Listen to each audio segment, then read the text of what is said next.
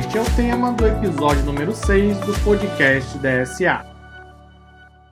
Eu gostaria de conversar nesse episódio exatamente sobre a questão do empreendedorismo em data science, tema, aliás, que vem ganhando cada vez mais relevância no mercado de trabalho brasileiro. Não é mais novidade para ninguém que a profissão de cientista de dados ela não para de crescer. Nós vemos uma demanda cada vez maior por cientistas de dados, mas o número de profissionais habilitados a preencher essas vagas não acompanha o mesmo ritmo. E isso tem uma explicação até simples, na minha opinião. Preparar um cientista de dados não é uma tarefa que ocorre do dia para a noite. Você não faz um curso de 24 horas e se torna cientista de dados. Não existe. Você precisa de meses ou mesmo de anos de estudo, trabalho, experimentação, prática, até que você realmente tenha condições de agregar valor para uma empresa. Preparar um cientista de dados não é fácil.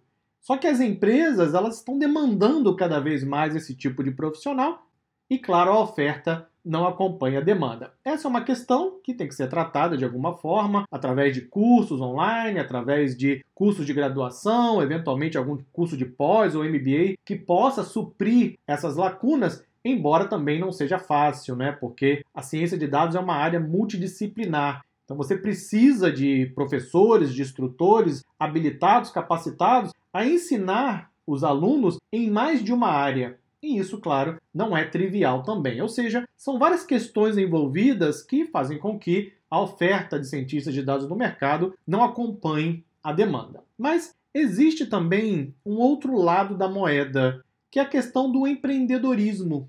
Muitos profissionais, claro, a grande maioria, inclusive, acaba seguindo aquele caminho tradicional, ou seja, ele se forma em uma determinada disciplina, seja no curso de graduação, depois ele busca uma especialização, eventualmente aprende ali no dia a dia, e então está sempre buscando um trabalho, sempre buscando um emprego, não é? Sempre buscando uma colocação em uma empresa. Aliás, somos treinados, inclusive, para fazer isso desde o dia em que nascemos praticamente. Mas o fato é, no futuro não tão distante, emprego será algo cada vez mais escasso não apenas pela automação que está sendo trazida aí pela inteligência artificial, mas porque realmente os processos mudam, os processos evoluem e cada vez nós conseguimos fazer mais com menos pessoas. Portanto, fica muito claro que no futuro, até não tão distante assim, emprego será algo escasso. Há quem diga, inclusive, que muitos estudantes que estão começando agora um curso de graduação, quando se formarem, não terão emprego, porque talvez aquela profissão já tenha sido automatizada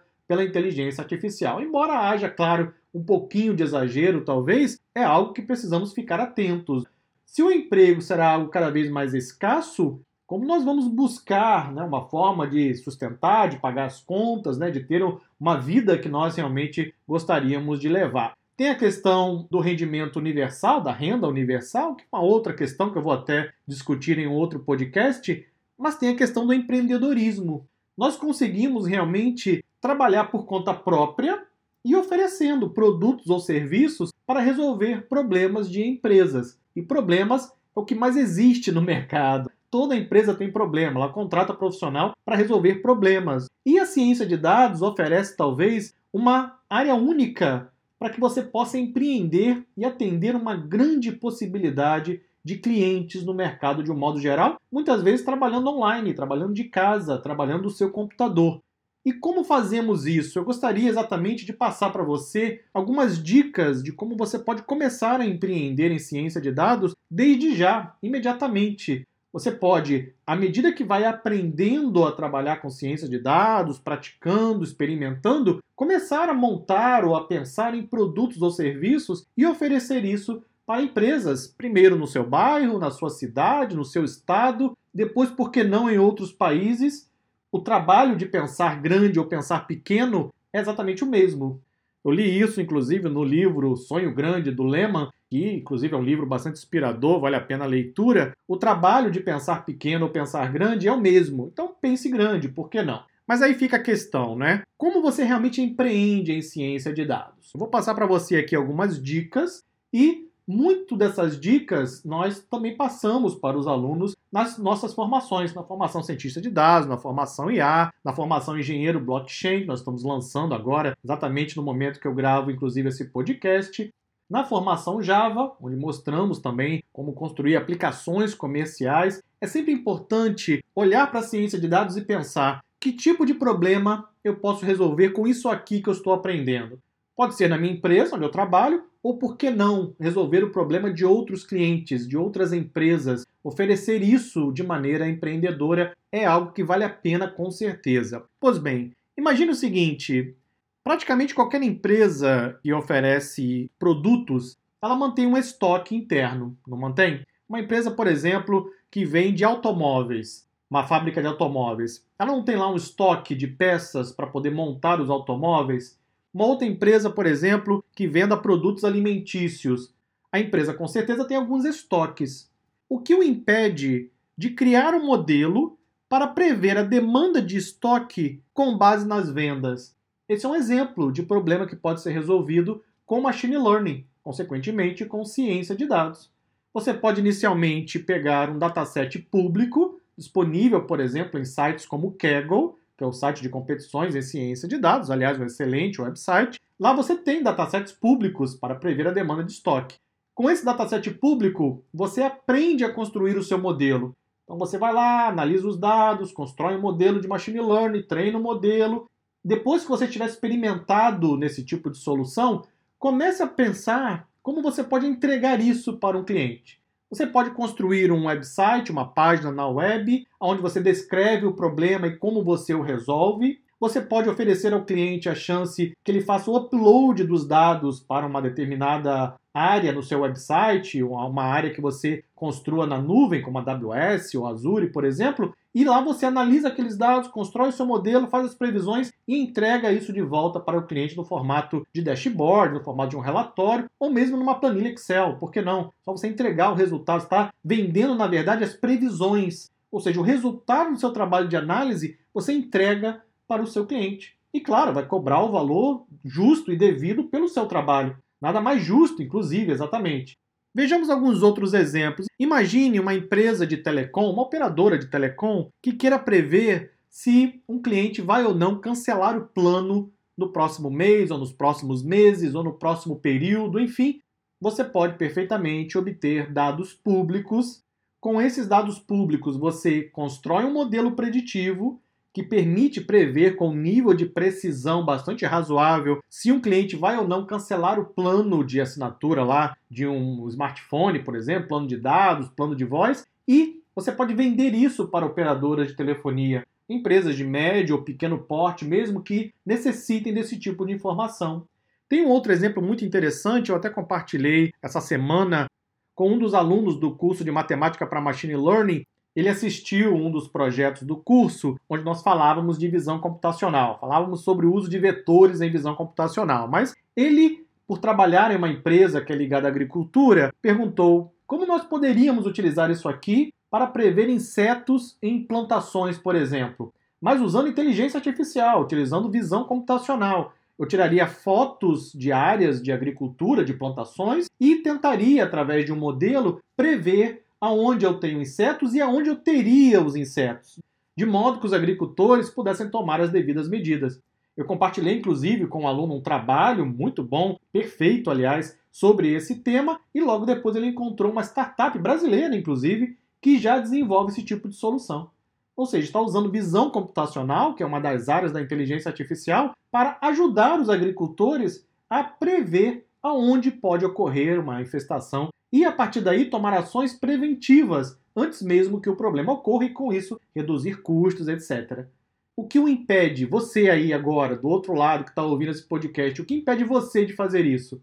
É simplesmente você pegar o seu computador, o seu tempo, sua força de trabalho, a sua capacidade de aprendizado e desenvolver soluções e ir para o mercado. É fácil? Claro que não é fácil, é dificílimo. É por isso que a grande maioria não vai fazer. Mas aqueles que estão dispostos a pagar o preço podem lá na frente colher exatamente os benefícios de poder empreender, ter seu próprio negócio e trabalhando com aquilo que você gosta, trabalhando com ciência de dados, com análise de dados, Tem um outro exemplo que eu também forneço em um dos cursos da DSA de um profissional dos Estados Unidos que percebeu que as empresas precisavam de data lakes. Um data lake é um repositório para você armazenar dados estruturados e não estruturados. E o que ele percebeu? Que os profissionais dessas empresas não estavam capacitados para construir um data lake, porque realmente não é fácil construir um data lake. O que ele fez então? Ele tinha o conhecimento. Ele foi, contratou um plano na nuvem, na AWS, na Amazon Web Service, e construiu um data lake pagando, claro, para a AWS. Lá você paga por hora de utilização dos servidores. E então ele pegou aquele data lake e dividiu em porções, em pedaços, e ofereceu o serviço para os clientes. O cliente não tinha que se preocupar com construção de data lake, instalação de Hadoop, criação de procedimento de segurança, nada disso. Ele tinha uma área, uma página web, ele subia lá os arquivos, fazia upload e simplesmente os dados eram armazenados e processados para aquilo que o cliente precisava posteriormente para analisar, para construir seus dashboards, seus modelos preditivos e assim por diante. Inclusive, esse profissional que realizou esse tipo de trabalho, o negócio dele já cresceu tanto que ele já expandiu, inclusive, o Data Lake para outros provedores na nuvem. Está contratando outros serviços e provendo para os clientes exatamente o serviço. Não está provendo para o cliente a parte técnica o cliente não quer saber se você vai usar Data Lake com software open source, com sistema operacional. O cliente quer solução para os problemas. Seja um resolvedor de problemas e apresente esse tipo de solução e você vai sempre encontrar espaço no mercado. Aí está para você mais um exemplo. Tem um outro exemplo bastante interessante que é você buscar redes de varejo que existem milhares não é, pelo Brasil, lojas de departamentos, supermercados, lojas, redes de lojas de roupa, etc., que precisam criar sistemas de recomendação. E muitas vezes o sistema de recomendação não apenas para funcionamento online, em websites como você conhece, por exemplo, na Amazon, ou mesmo um serviço como o da Netflix, né, que são sistemas de recomendação. Mas você pode criar um sistema de recomendação que pode ser utilizado just in time, ou seja, no momento que o cliente está fazendo algum tipo de compra. Isso, inclusive, já é comum em algumas redes de varejo. O cliente está na loja, ele está comprando, por exemplo, uma camisa para o filho e uma bermuda para a filha, por exemplo. Naquele momento, à medida que ele vai pegando os produtos e vai passando na caixa registradora, poderia ter um sistema de recomendação onde o próprio caixa já oferece para aquele cliente um produto similar. De modo que ali no momento ele vai ter que tomar uma decisão em segundos para que ele possa fazer a compra. Então você pode construir sistema de recomendação utilizando técnicas de Market Basket Analysis, que aliás os alunos estudam inclusive nos cursos da formação cientista de dados. Ou seja, você pode oferecer esse tipo de serviço. Muitas vezes o cliente nem sabe que isso existe, nem sabe que existe a possibilidade. Alguém tem que ir lá e dizer para o cliente: olha, nós temos essa possibilidade, você gostaria de experimentar? Podemos fazer um projeto piloto? Estou disposto a fazer um projeto piloto de maneira voluntária. Se você gostar do projeto do resultado, aí sim nós assinamos um contrato e iniciamos uma parceria. Isso é empreendedorismo. É você, na verdade, abrir as portas, não esperar que alguém abra a porta para você. Busque exatamente a solução, busque o cliente, busque o espaço no mercado e fazendo o que você gosta com ciência de dados. Vejamos mais alguns exemplos. A área médica é uma área que vem crescendo muito na utilização de inteligência artificial. Eu tenho participado, inclusive, de vários eventos nos Estados Unidos. Recentemente também participei do Deep Learning Summit Healthcare em Londres, onde foi discutido amplamente a utilização de inteligência artificial na área de saúde. E o que nós vemos? Que falta uma ligação entre pessoas com conhecimento técnico de deep learning, de aprendizagem de máquina, de construção de modelos de visão computacional especificamente, com os profissionais que detêm o conhecimento da área médica Inclusive, uma das palestras que eu assisti no Deep Learning Healthcare Summit em Londres, o palestrante dizia exatamente isso: que ele tinha o conhecimento médico, mas tinha dificuldade em encontrar pessoas que pudessem transmitir para ele ou trabalhar junto com ele sobre conhecimentos mais técnicos. Então, um detém o conhecimento de como construir modelos de visão computacional, tem várias e várias questões técnicas envolvidas, e o outro detém o conhecimento médico. Quando você une as duas coisas, você consegue encontrar soluções para os mais variados tipos de problemas. Desde, por exemplo, detecção de câncer de pulmão, detecção de problemas no coração, detecção de tumores que possam se transformar em câncer. Recentemente eu li, inclusive, alguns dias antes de gravar esse podcast, que alguns modelos de detecção de doenças já estão prevendo o mal de Parkinson cerca de alguns anos antes do que um médico seria capaz de prever, porque a IA está evoluindo. Enquanto estamos aqui conversando, a IA está evoluindo no mundo inteiro. Aqueles que não acompanharem vão ficar para trás, não tem a menor dúvida, mas aqueles que souberem utilizar essa evolução em benefício não apenas de criar soluções para o mercado, mas também de poder empreender e com isso justamente ganhar pelo seu trabalho, terão espaço no mercado.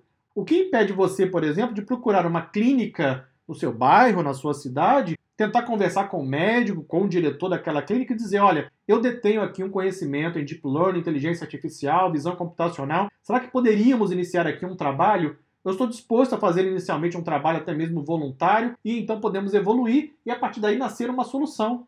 Isso daria a você acesso a dados médicos que talvez você não tivesse se não conseguisse fazer esse contato. E então, quem sabe, nascer uma startup na área de medicina. Na área de direito, a mesma coisa. Você pode utilizar conhecimentos de processamento de linguagem natural, procurar um escritório de advocacia, conversar com os advogados.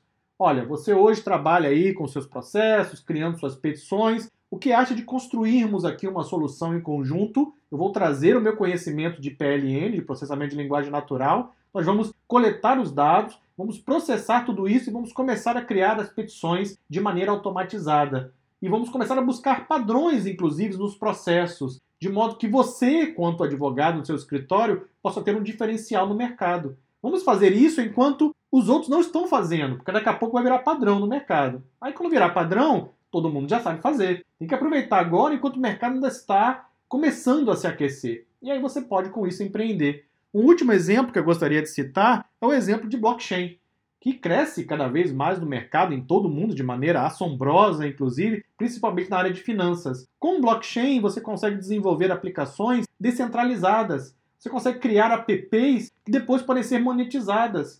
Isso tudo você faz no seu computador, da sua casa, do conforto lá do seu lar, perto da sua família. Você pode empreender e fornecer o seu serviço ou produto para pessoas no Brasil e no mundo. Ah, mas eu não sei falar inglês, não sei falar chinês, não sei falar japonês. Ok, ou aprende, ou então busca uma parceria com outras pessoas que saibam. E assim você tem condições de empreender e oferecer produtos e serviços. O blockchain ainda é meio nebuloso. E esse é o momento ideal, porque aqueles que dominarem a tecnologia serão, com certeza, os pioneiros, terão a oportunidade de oferecer soluções antes que os outros cheguem no mercado. É assim que funciona, inclusive, com qualquer tecnologia. O que eu estou falando aqui é simplesmente óbvio. Qualquer tecnologia ela tem um ciclo de adoção no mercado. Então, aqueles que pegam a tecnologia bem no começo conseguem oportunidades que os outros que chegarem depois já não terão mais. Ah, mas eu prefiro esperar a tecnologia amadurecer. Ok, não há problema algum, é uma escolha. A vida é feita de escolhas, não é? Aqueles que têm a coragem de empreender, de ser o pioneiro, é claro que vão encontrar muitos desafios, mas as recompensas também podem vir na mesma proporção. Então, eu gostaria de deixar para você a mensagem de que empreender em data science, embora seja trabalhoso como qualquer coisa na vida, pode abrir muitas portas e muitas possibilidades de uma remuneração oferecendo produtos e serviços para clientes no Brasil e, por que não, no mundo. E tudo depende única e exclusivamente do seu trabalho, do seu esforço, da sua capacidade de realizar. Pense nisso. Obrigado e até o próximo episódio.